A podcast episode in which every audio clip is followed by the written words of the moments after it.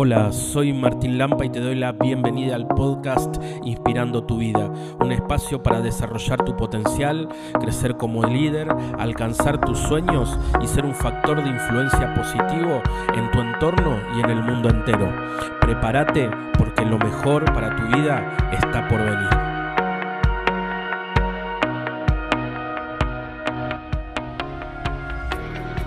Muy bien, bueno, entonces vamos a arrancar. ¿Están listos, listas ahí? Vamos con todo.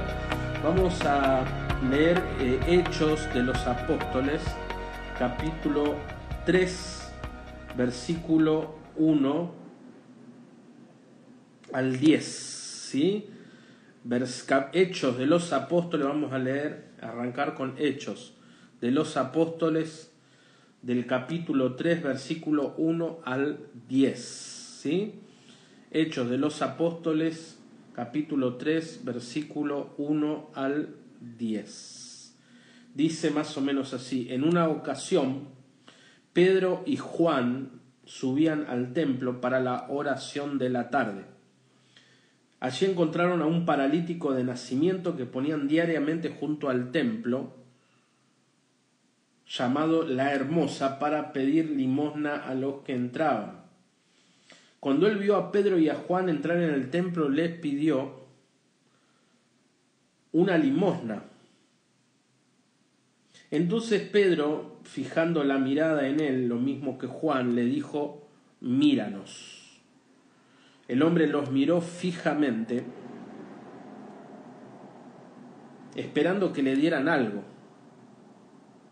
Pedro le dijo, no tengo ni plata ni oro, pero lo que tengo te doy lo que tengo, en el nombre de Jesucristo de Nazaret, levántate y camina. Y tomándolo de la mano derecha lo levantó. De inmediato se le fortalecieron los pies y los tobillos.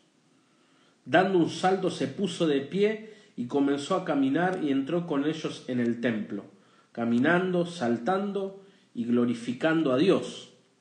Toda la gente lo vio caminar y alabar a Dios.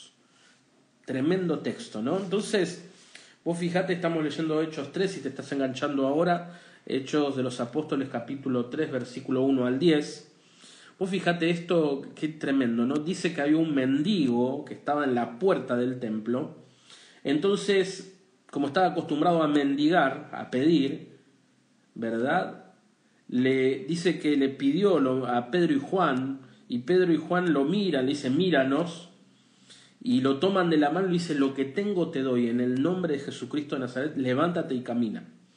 Y el mendigo se puso de pie y empezó a caminar. Tremendo, ¿verdad?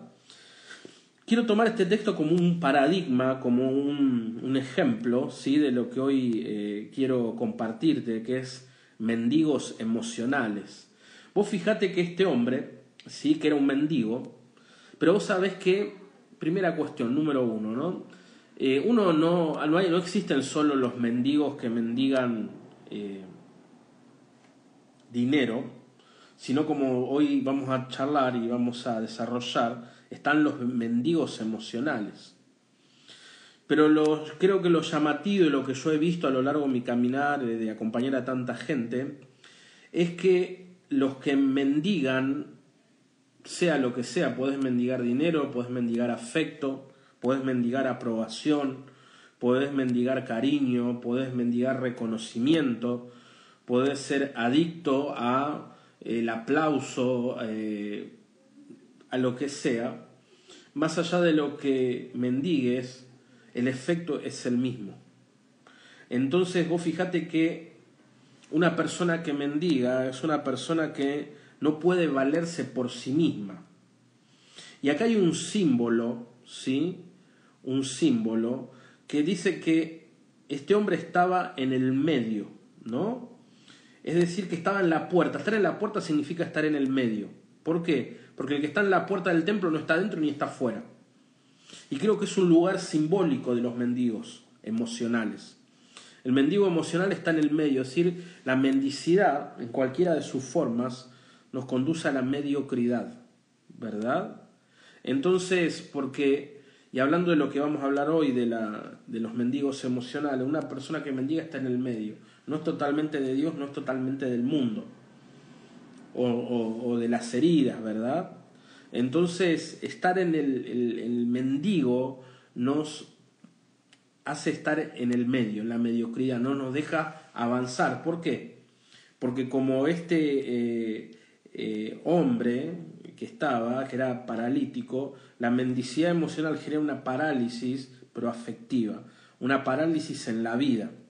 Las personas que viven mendigando amor les cuesta mucho avanzar, les cuesta mucho concretar sus proyectos. ¿Por qué? Porque viven con una sensación de incapacidad. Creo que mucho de esto de, de, se da mucho todo este tema de mendigar afecto por muchas creencias, paradigmas. Vieron que la sociedad nos quiere implantar o nos quiere transmitir y vos podés comprar más o menos, ¿verdad? Pero creo que a esta altura del partido, el, por ejemplo, ¿no? el mito de la media naranja, saben que no es verdad, es falso eso, ¿no? Es decir, ustedes saben que cada uno de nosotros somos una individualidad y, en cada uno de nosotros somos una plenitud. Nosotros nadie necesita a alguien que lo complete porque está vacío o porque le falta algo. Cada uno de nosotros somos una unidad, eh, podemos alcanzar plenitud, podemos alcanzar eh, propósito, podemos alcanzar eh, felicidad sin necesidad de personas que nos completen. Amén. Esto creo que, bueno, lo digo, creo que ya es obvio, ¿no? Pero no existe el mito de la media naranja, es decir, no hay nadie que a mí me pueda hacer feliz. Porque este es uno de los grandes primeros problemas de los mendigos emocionales. Cuando yo estoy esperando que otro me complete, que otro me haga feliz, que el otro, ¿no? Eso me pone en un estado de que mi felicidad, mi plenitud, va a depender de algo externo a mí. Y si mi felicidad, mi plenitud depende de algo externo a mí, lo que va a provocar es que mi emocionalidad esté todo el tiempo, ¿verdad? Como fluctuante, ¿sí? Entonces, ¿por qué se, se produce esto de mendigos emocionales? Esto viene arrastrado, ¿sí? Desde la infancia. Es decir, nosotros desde que nacemos hasta los siete años podemos ser heridos de muchas maneras. Y especialmente, sé cuáles son las dos eh, relaciones más importantes ¿sí? Eh, que tenemos en la vida. ¿Saben cuáles son? Las dos relaciones más importantes en la vida de cualquier persona, papá y mamá. Por eso el, punto está en que nosotros podamos evaluar y ver ¿sí? cómo fue la relación con papá y mamá, porque de ahí aprendemos lo que es amar, pero de ahí también nos vienen las grandes carencias afectivas. Y este es el punto. ¿Verdad? Eh, cuando nosotros todos tenemos como agujeros afectivos, carencias emocionales. ¿Qué? ¿Por qué? Porque nuestros padres hicieron lo que pudieron, mejor, peor, pero no pudieron darnos un amor incondicional. ¿Verdad? Entonces, Todas esas carencias que nosotros tenemos desde niños, cuando somos adultos las proyectamos de cualquier, en distintas maneras, ¿sí? Entonces, la clave está en donde, en donde yo poder sanar, restaurar el niño interior, la niña interior, para de adulto no convertirme en un mendigo emocional. De adulto poder amar ¿Cómo? En libertad, sin apego, sin celos, sin posesión. Porque nosotros confundimos mucho el amar con poseer. Y, este y, ahí, y ahí viene una de las, como de adulto se ve eh, el tema y cómo aflora el tema de los ser mendigos emocionales. Entonces, si te ha pasado a vos, creo que a veces más menos todos hemos pasado por etapas en todo tipo de vínculos en donde, por ejemplo, donde aparece el, el mendigo emocional, ¿verdad? Y acá te quiero dar algunas, eh, algunas eh, cosas concretas. La pregunta que yo me podría decir es, eh, ¿qué es mendigar amor? ¿sí? Podríamos definirlo así, ¿verdad? Es un, acciones, esfuerzos, palabras que vos haces para qué? Para conseguir la atención de otra persona sin obtener un resultado favorable. ¿Sí? ¿Cómo me doy cuenta si estoy mendigando amor? Mira, te voy a dar algunos signos a ver si tachás y vas, eh, vas eh, como es, diciendo, bueno, porque a veces no somos conscientes, entonces estas cosas nos ayudan a tomar conciencia para empezar a trabajar y poder resolver. Esta es la idea de esta charla, ¿verdad? Entonces, ¿cómo me doy cuenta si estoy mendigando amor? Número uno, si soy siempre yo el que toma la iniciativa en un vínculo, ¿sí? En un vínculo de pareja, en una amistad o en, en cualquier tipo de... Si soy yo siempre el que estoy llamando, si soy yo siempre el que invito, si soy yo siempre el que... ¿Verdad? Entonces, tenemos que comprender que los vínculos son de a dos, es una reciprocidad, es un dar y recibir. Cuando uno es el único que llama, invita, planea, ¿verdad? Y ahí se empieza a dar esa disproporción porque la otra persona está totalmente pasiva, ¿sí? Pasiva. Es ahí donde, bueno, obviamente aparece, claro, pero ¿qué provoca en ese tipo de relaciones? Que vos te agotes. El, el, mendigo lo que tiene, el, el, gran problema, uno de los grandes problemas que tienen los mendigos emocionales, que construye vínculos en donde esos vínculos te terminan agotando. Emocionalmente te eh, consume la energía. ¿Por qué? Porque uno siempre es el que da. Yo estoy dando, estoy dando, estoy dando. Del otro lado no hay nada. ¿Verdad? Entonces, acá te das cuenta, ¿no? Eh, en un vínculo sano es un dar y recibir, es mutuo. Hay, hay una, esto te insisto, con esta palabra, reciprocidad. ¿Verdad? Es decir, si yo estoy dando todo, doy, doy, no recibo, bueno, ahí también es donde estoy mendigando afecto. O cuando te das cuenta que el vínculo no va, la relación no va, pero uno sigue insistiendo, sigue llamando, sigue dando, y eso lo que te hace es que genera, te lastima y genera resentimiento y a la larga va a generar amargura. ¿Por qué? Porque eso después va a ser demanda. ¿Verdad? Es decir, el mendigo emocional es una persona muy demandante, que demanda todo el tiempo, demanda, demanda. Yo digo, siempre digo, ¿no? Y me cargan esto, bueno, no vino, no me llamó, ¿no? No me visitó. Entonces, claro, si vos estás esperando que venga, que te llame, ¿sí? Para ser feliz, y claro, ¿y dónde empieza el problema? Y dónde empiezan los apegos desordenados. Porque el mendigo emocional confunde el apego emocional con el amor verdadero. ¿Me seguís? Te lo repito.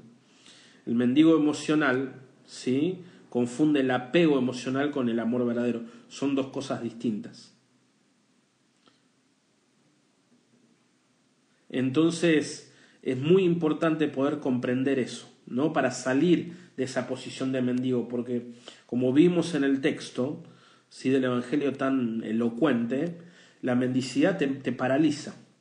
El mendigo emocional está paralizado, ¿sí? Le cuesta mucho avanzar en la vida. ¿Por qué? Porque estás esperando que los demás te validen, te digan, te amen, te, o sea, como que no podemos, las heridas hacen que hagamos esto, de poner la felicidad, ¿sí? Eh, el gozo y la alegría en cosas que, no, que estén externamente a nosotros. Entonces, ¿por qué? ¿Cuál es el problema? Porque las personas van a dar lo que puedan pero en el corazón, cuando nuestro corazón está carente de amor porque tiene esos agujeros afectivos, el problema es que tu corazón es como un, un barril sin fondo, ¿viste? Es decir, te pueden dar amor, dar, dar, dar, pero eso nunca va a alcanzar porque siempre hay más, se genera como una especie de adicción, ¿verdad? Porque es como, no, nunca alcanza, siempre quiero más, quiero más, quiero más, quiero más, quiero más, ¿sí? Entonces, es muy importante, eh, otro uno más antes de ir a unos puntos prácticos, pero es muy importante ir reconociendo esto, ¿verdad? ¿Cómo te posicionás vos, sí? ¿Cómo te posicionás vos frente a los vínculos? El apego emocional, ¿qué es? El apego emocional es cuando vos tenés vínculos desde esto, ¿no? Desde... Eh, ¿Cómo te lo podría explicar? Un apego emocional es cuando vos haces vínculos y estás poseyendo al otro, ¿sí? El apego hace poseer y hace que tu felicidad dependa de que esa persona esté en tu vida y si no está, sos la persona más infeliz, te deprimís, llorás, te angustiás, te morís. ¿Me seguís? Eso es el apego. Cuando, eh, si la persona, el, contacto con determinado tipo de persona genera una exaltación emocional, eso es apego, ¿verdad? Es decir, estableces vínculos de posesión, centrás tu felicidad en una persona, ¿verdad? Toda tu felicidad depende de él o de ella, y si esa persona no está, parece la tristeza, la soledad, la depresión. ¿Me seguís? El amor verdadero, ¿qué es lo que hace? Todo lo contrario, ama en libertad. ¿Por qué? Porque tiene, y ahora vamos a ver, la ley de la fuente está conectado con el amor de Dios. Está en un proceso de sanación. Entonces, establecen vínculos sin demanda. Entendiendo que el otro me va a dar lo que me pueda dar y eso está fenómeno, está perfecto. Es decir, si no me llama está todo bien, porque por ahí tuvo otra cosa que hacer, está ocupado o simplemente, bueno, por ahí no tiene ganas de verme, pero eso a mí no me va a deprimir, no me va a angustiar, no me va a poner mal, porque entiendo que hay otra persona, la, persona, otra persona es, valga la redundancia, otra persona que tiene otros deseos, otro sentir, otros tiempos, otra manera de ver las cosas, ¿verdad? Entonces, los vínculos que desarrollo son vínculos en donde cuando la persona está conmigo, ¿sí? lo disfruto y cuando no está conmigo, lo disfruto lo mismo. Porque mi grado de, mi capacidad de, de recibir el amor de Dios, ¿sí? De recibir el amor de Dios, fue creciendo, fui sanando, entonces no estoy necesitando al otro para que me complete, para que me llene, para que me haga feliz, ¿verdad? Es decir, el apego diríamos que genera dependencia, dependencia, ¿verdad? Dependencia de lo externo. Y por eso es el problema.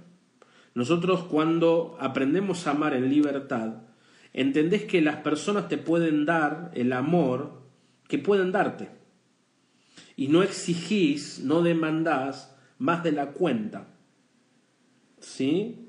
No, no es que estoy ahí, eh, eh, no vino, no me llamó, no está, no está conmigo, entonces, ay, ¿por qué? Viste, hay gente que si el WhatsApp no se lo contestás al instante y tardás, no sé, media hora, y cuando me, y no me contestaste, se sienten rechazados, ¿verdad?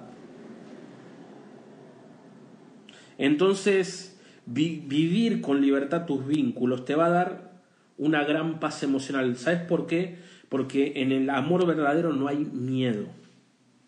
Te la repito. ¿Sí? En el amor verdadero no hay temor. ¿Por qué? Porque lo dice Juan. El amor verdadero echa fuera todo temor.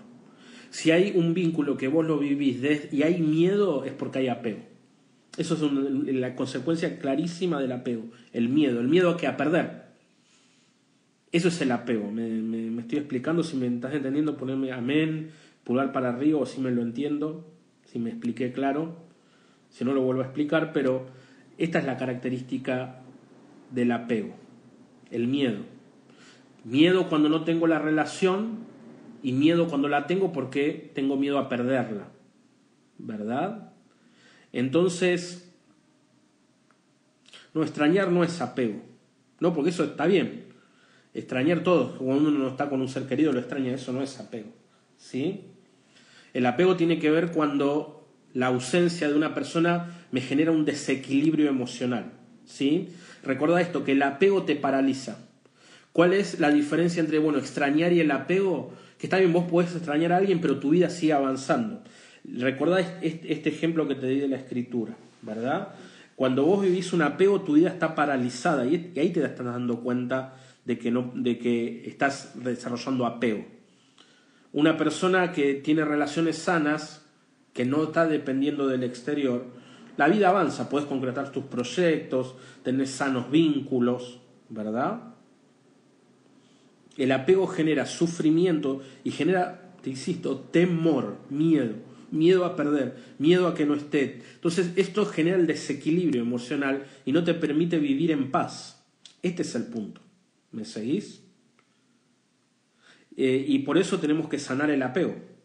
Sanar, eh, dejar de estar mendigando afecto, de estar eh, midiendo si da o no vino, no me llamó, si está, si está más, si está menos, ¿no?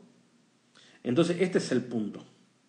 Me, estoy explicando, decime amén ahí, poneme, ¿verdad? Ahora el punto es cómo superamos el apego, ahí vamos a eso. Ahí está la claridad, ¿no? ¿Cómo, cómo superamos el apego?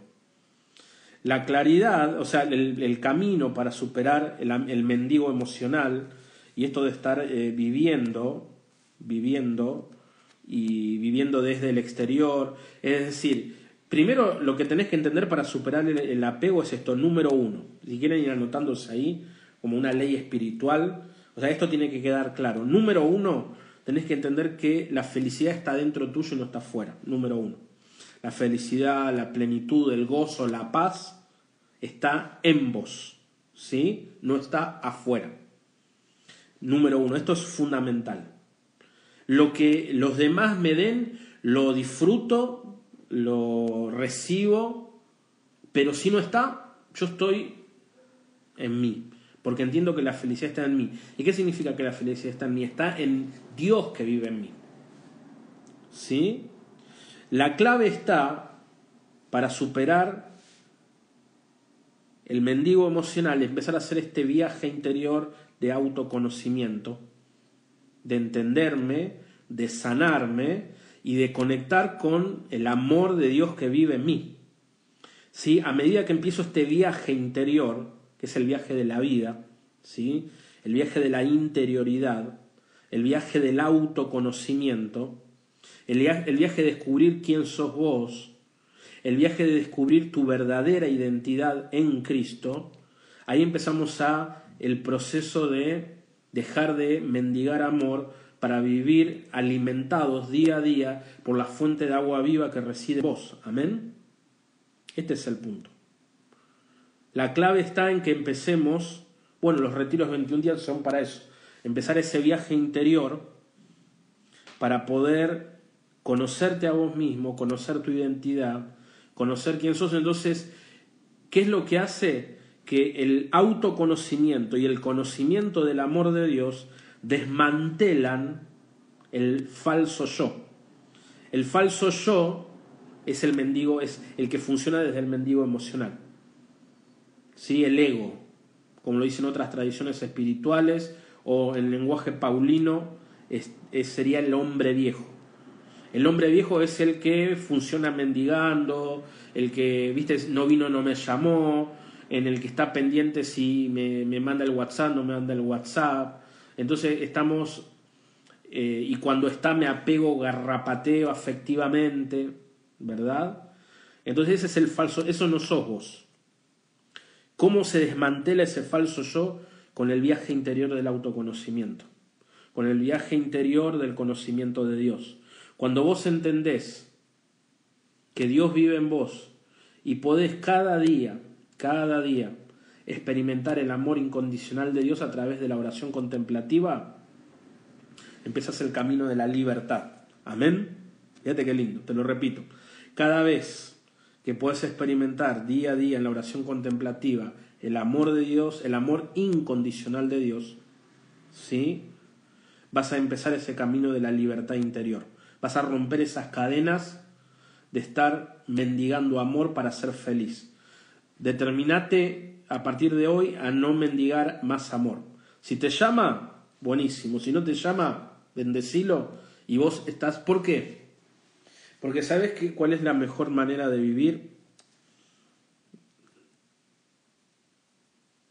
Y la clave, y te adelanto algo de 21 días para vivir con propósito.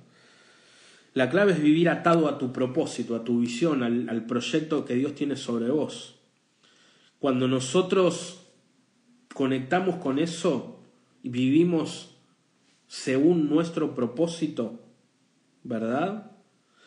Todos los vínculos empiezan a tomar su, su lugar, ¿verdad? Entonces, porque entendemos que nuestra vida tiene un propósito, tiene un sentido. Entonces, cuando nosotros vivimos atado al propósito, vivimos desapegados de las personas. ¿Y qué pasa? Porque acá está el punto, ¿verdad? Y atendeme acá que acá vamos a dar un paso más, ¿no? Te decía, número uno, entender que la felicidad no está fuera, está dentro. Número dos es el viaje del autoconocimiento, de descubrir tu verdadera identidad, de desconectar y matar al falso yo, para descubrir ese amor de Dios incondicional que está en vos y experimentar día a día el amor incondicional que Dios, como Dios te ama, ¿sí? Entonces, a medida que vas completando ese proceso, ¿sabes lo que va a pasar? Es que, bueno, que en el fondo es lo que Jesús nos pide, que nosotros amemos como Él nos amó, ¿verdad? Entonces, ¿cómo Dios nos amó? Dios nos ama con amor incondicional. Entonces, a medida, a medida que vos vayas desarrollando, sanando el niño interior, haciendo el viaje del autoconocimiento, experimentando día a día el amor de Dios, ¿qué es lo que va a pasar? Que vos, y esto es lo maravilloso, vos vas a ser el amor incondicional para otros. Amén. Este es el punto. Vos, tu persona, vas a ser amor incondicional para otros. ¿Y saben qué? No hay nada más lindo, no hay nada más lindo que relacionarse con personas que viven en ese amor incondicional. Yo he conocido eh, sacerdotes, hermanos, amigos, que cuando vos vivís con personas que están viviendo el, el, el amor incondicional es algo tan extraordinario, ¿sí? Porque son personas que nunca te demandan nada ¿Viste? No, no, no te demandan, sino que dan. Te ven y se alegran. Y si vos no podés estar, dices, mira, no, no pudo estar, está todo bien y no pasa nada y está todo bien de verdad. No hay demanda, se vive una libertad en los vínculos con amor incondicional, que es maravilloso. Yo conozco, conocí muchas personas que viven así y es algo realmente extraordinario vivir así. Vínculos donde no hay demandas, no hay celos, no hay posesión, sino que uno y cuando te encontrás con construir esos vínculos, son vínculos, ¿vieron lo que decía de los vínculos nutrientes de la otra vez? Entonces, este es el punto. Te da, y esos vínculos te alimentan, te fortalecen, te sanan, te bendicen, porque son vínculos con una libertad impresionante. ¿Verdad? Entonces, este es el punto. Ese es el punto. Porque la clave está, ¿sí? La clave está en que en poder, en poder, yo, a medida que voy haciendo todo este viaje de sanación del niño interior, y especialmente de sanar en el niño interior la relación con papá y con mamá, porque son las relaciones más importantes que tengo, ¿sí? Cuando voy sanando esos vínculos, que son los más importantes, el amor de Dios empieza a crecer en mí. La clave está, ¿sí? En poder día a día experimentar ese amor incondicional para yo después poder dar hacia tu esposo, tu novio, tu novia, tus compañeros de trabajo, tus hermanos en la iglesia, toda persona que te, eh, que te cruces, que pueda experimentar cuando se relaciona con vos el amor incondicional de Dios. Amén. ¿Me estás captando? Eh, por eso es tan importante. ¿Sí? A medida... Esto es amar, amar como Dios amó. ¿Sí? Entonces, eh, esta es un poco la orientación. Este es un poco el camino, ¿no? No sé si viste el flyer que publiqué ayer, creo. Eh, los hábitos para desarrollar el amor incondicional. ¿Sí? ¿Cuáles son los hábitos? Uno, decía la bueno, lo que estoy diciendo, la intimidad con Dios. ¿Sí? Pero dentro del amor incondicional, para yo poder ser amor incondicional, hay una cosa fundamental, que ya lo desarrollé en otros lives, te invito a que los mires, pero lo quiero nombrar porque es importante, es el perdón. ¿No? En las personas que desarrollan amor incondicional hacia otros, son personas altamente perdonadoras. ¿Por qué? Porque en nuestro camino de crecimiento espiritual el perdón tiene que ser un hábito, te diría hasta cotidiano. Si no podemos, no podemos crecer espiritualmente ni humanamente si no aprendemos y no incorporamos a nuestra vida el hábito del perdón. ¿Por qué? Porque tenés que comprender esto, ¿viste? Cuando vos entendés esto, y mira, y voy como cerrando, pero acá viene la bomba, ¿viste? Porque lo mejor es para lo último. Entendeme esto, ¿sí? Entendeme esto. Entendeme esto. Eh, que acá viene la bomba. Si te tiro la bomba lo último, así que ahí con toda tu atención toma nota, agarrate porque es lo que te voy a, tirar ahí con todo. Entonces, desarrollar el hábito del perdón. ¿Por qué? Porque cuando sea este siguiente fenómeno, esto Dios me lo reveló en un retiro, ¿sí? Hace mucho tiempo, mucho tiempo, eh, y me reveló esto con el pasaje de la samaritana, ¿sí? ¿Se acuerdan que la samaritana era la mujer que tuvo cinco maridos? Entonces, si vos recordás ese pasaje, ¿verdad? La samaritana era una mendiga emocional también, ¿no? Cinco maridos, y dice el que te es ahora no es tu marido. Entonces vos imaginate una mujer que cinco veces rompió las relaciones, que cinco veces fracasó en el amor. No sé si es tu caso. ¿No? Ya yo conozco gente que fracasar una vez en el amor es tremendamente doloroso, ni me quiero imaginar cómo debe ser fracasar cinco veces en el amor cómo debería estar el corazón de esa mujer, ¿verdad? Cinco novios que no funcionaron, cinco matrimonios que no funcionaron, pero ella lo seguía intentando. ¿Por qué? Porque era una mendiga emocional. Entonces Jesús, ¿de qué le habla a esa mujer? Del agua viva. Pero ¿sabes cuál es el punto? Y Dios me hizo entender por qué la, cuál era la raíz de, esa, de que la mujer quería un vínculo y otro vínculo y otro vínculo. Es que cuando nosotros no experimentamos el amor incondicional de Dios, el problema es que le damos a las personas el rango de Dios. Y esa es la raíz del apego y del mendigo emocional. Como tu corazón, como tu, corazón y el mío, necesitamos tanto el amor incondicional. ¿Sí?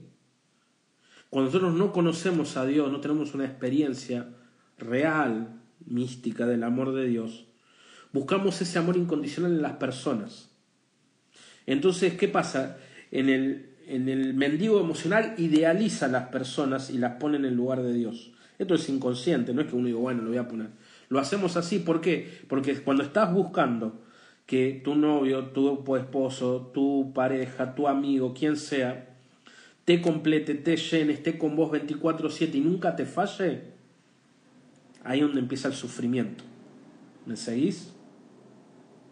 ¿Y sabes por qué? Porque una de las cosas que yo te quiero compartir hoy, que te la grabes en tu corazón, si hay que eh, comprender algo, decir, bueno, todo que me quede algo, es que entiendas esto que, y esto te va a liberar, así que atendeme acá. Esta es la, ahí suelto la bomba con todo, ¿sí? Eh, ¿Cuál es esta verdad que te estoy seguro que te va a liberar?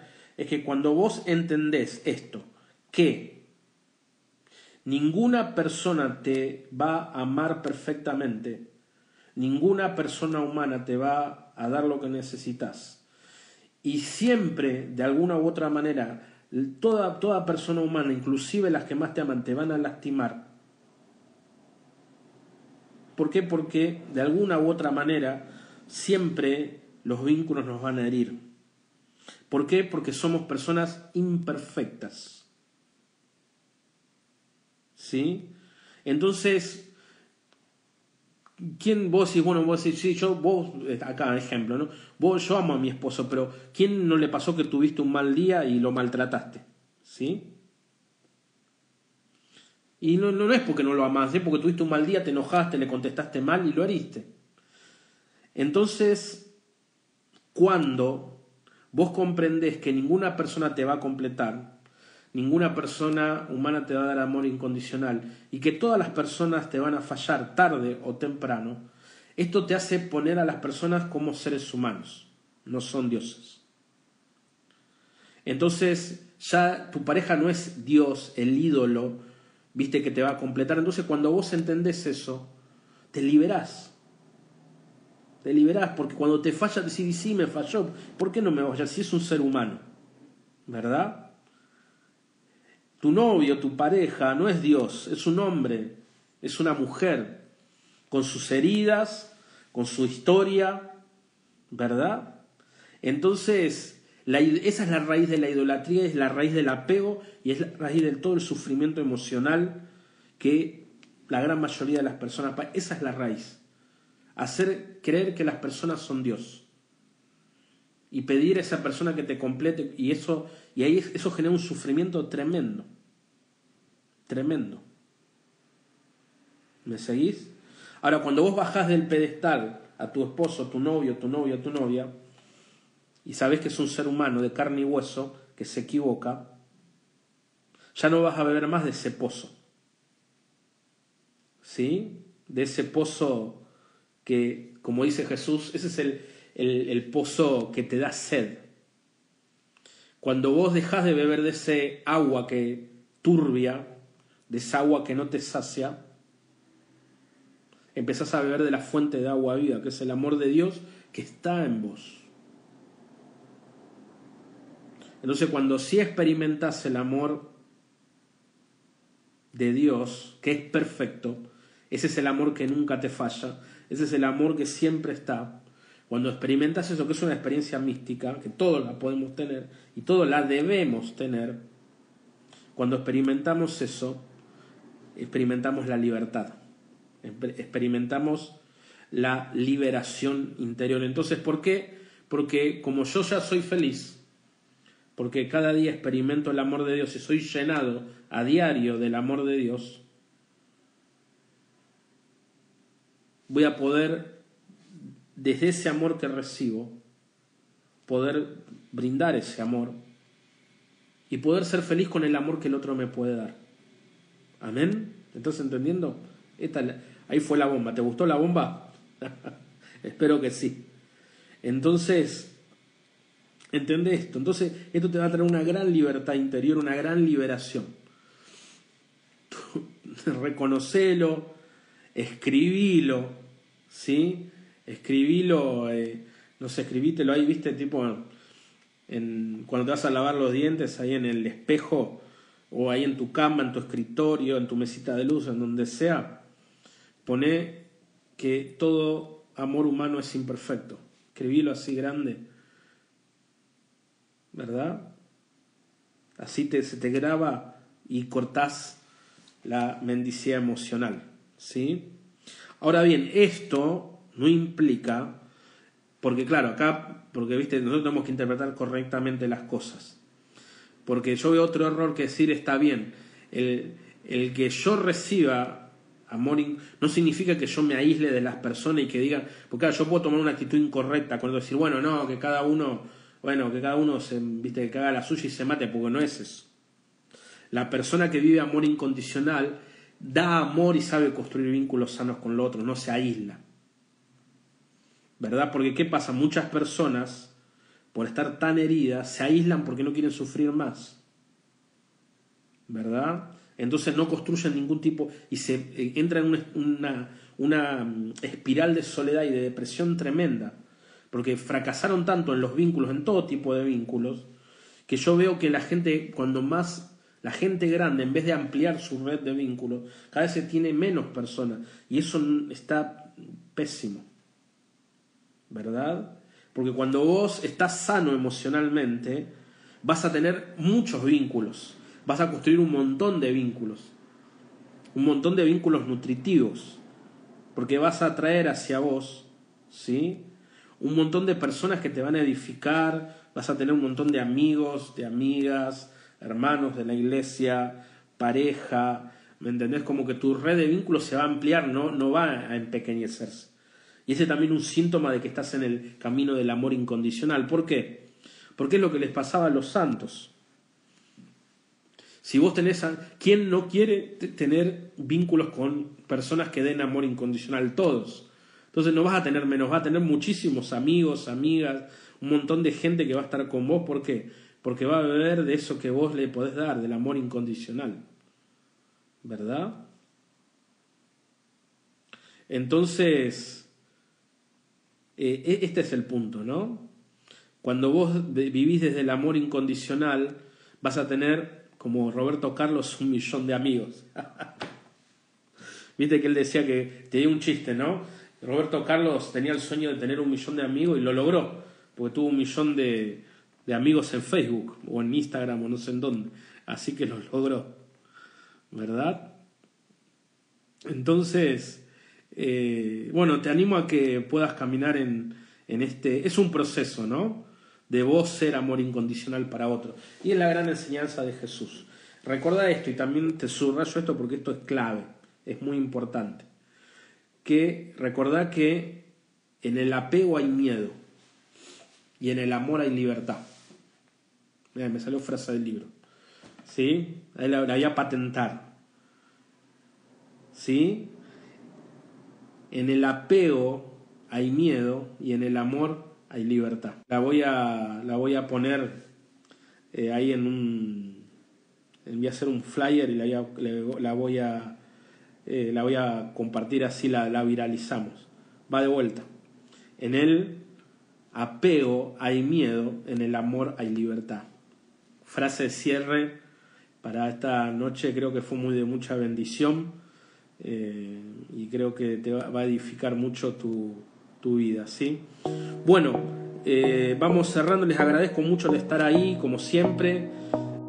Muchas gracias por sumarte a esta comunidad de crecimiento y desarrollo personal. Nos encantaría que puedas compartir este podcast con tus amigos y seres queridos. Te invitamos a que puedas seguirnos en las redes y dejarnos un comentario acerca de este podcast. Nuestras redes son Martín Lampa OK en Facebook, en Instagram y en YouTube. Te mandamos un gran abrazo y que Dios te bendiga.